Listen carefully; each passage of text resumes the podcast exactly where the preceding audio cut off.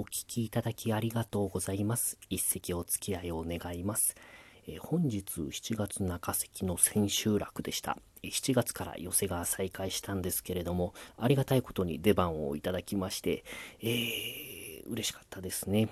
はい。で、いろんな感染対策を楽屋の方でもやっております。あの、もちろんお客様のころでもやってるんですけれども、楽屋はですね、えーとりあえずマスク着用はもちろんですし、あの、お茶を出すんですけれども、楽屋入りした師匠方に、前座さんがお茶を入れるんですが、その湯飲みも紙コップになってます。で、えー入る時もアルコール消毒しますし、入ってからもあのアルコールがいた至るところに置いてあります。あの消毒用のアルコールが。で、体温を測るようになりましたね。これは今まで本当になかったというのは、あの体温計、これコロナで僕存在を初めて知ったんですよ。あの、銃の持ち手みたいな、すごく重心が短い銃みたいなものです。えー、あ、スーパーのレジのバーコードを読む機械。あんな感じです。あれをこう、えー相手のおでこにピッて当てると、その、えー持ち手のところに何度か出るっていうですよね。で、私ももちろん楽屋入りするときやってもらいました。前座さんがやるんですよね。えー僕の弟弟子の先方というのがいるんですけど、あの、えー本当に陳年って感じの丸坊主の小柄なクリクリした子なんですけれども、えー私が楽屋入りすると、えー失礼いたしますって彼がやってきましてね。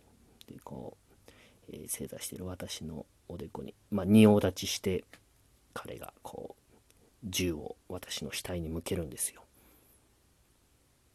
まさか、弟弟子に銃口を向けられる日が来るとは思いませんでした。兄さん、失礼します。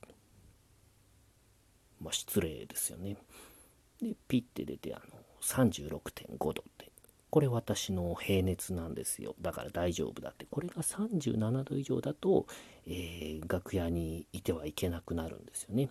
で、私は無事楽屋にいることができました。で、いろんな師匠方もちろん全員やるんですよ。前座さんがピッピッって。で、えー手品の先生が楽屋入りされたんですよね。記述の先生が。で、その時も今言った弟弟子の前座が、トコトコトコって言って、先生失礼しますって、この銃でピッてやるんですよ。